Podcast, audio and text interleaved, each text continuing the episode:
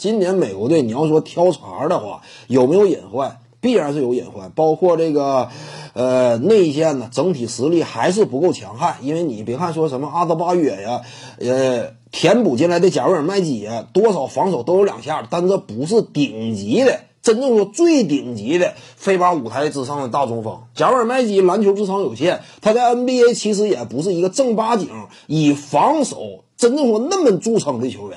他只是能盖帽，他属于是单功能型防守防守悍将，就是说在防守领域他只是盖帽做得好，其他都做不好。至于说这个阿德巴约呢，身体天赋有限，而且力量对抗啊，面对欧美劲旅，他们那样一种白人的粗壮内线，不见得能扛得住。你比如说对方这个，哪怕就是什么瓦兰乔纳斯之类的，都能打你，对不对？你这个小体型。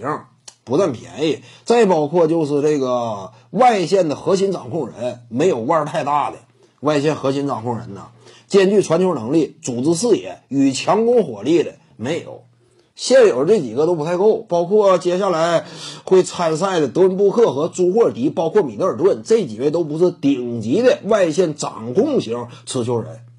因此打起来相对来说有一定的缺陷，但是有缺陷归有缺陷。你真说这个放在这届奥运会当中啊，你说哪个球队是美国的对手呢？什么的澳大利亚靠一个这个呃马刺队的老将啊，怎么讲呢？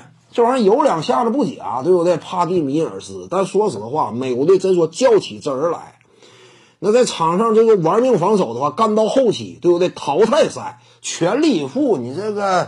怎么讲呢？你这实力毕竟在那摆着，因为甭管说哪套规则，在哪套规则当中，美国队这些顶级明星，他都是比你要更强的，哪套规则里都比你强。你别感觉就你强，说实话，你给澳大利亚一个凯杜兰特，你再看一看，那不一样了。你杜兰特在美国队，他这个出手，他相对来说是收敛的。你给澳大利亚一个这个米切尔啊，给个德文布克看看，只能说比米尔斯干的更好，对不对？矬子里拔大个儿，当然飞马舞台他们都挺有实力，而且因为比赛节奏相对来说呃慢一点儿，内线呢他没有防守三秒，导致这个得分呢往往推不了太高，彼此间差距没有那么大，使得这个意外的可能性呃变高，有爆冷的机会，但是必须得说整体实力相比美国差海了去了。今年主要这些几大对手啊。整体实力贴边的都没有，就贴美国队边的都没有。美国队肯定有缺陷，但是你要说这个丢牌肯定是有概率，但说实话，两者差距依旧非常悬殊。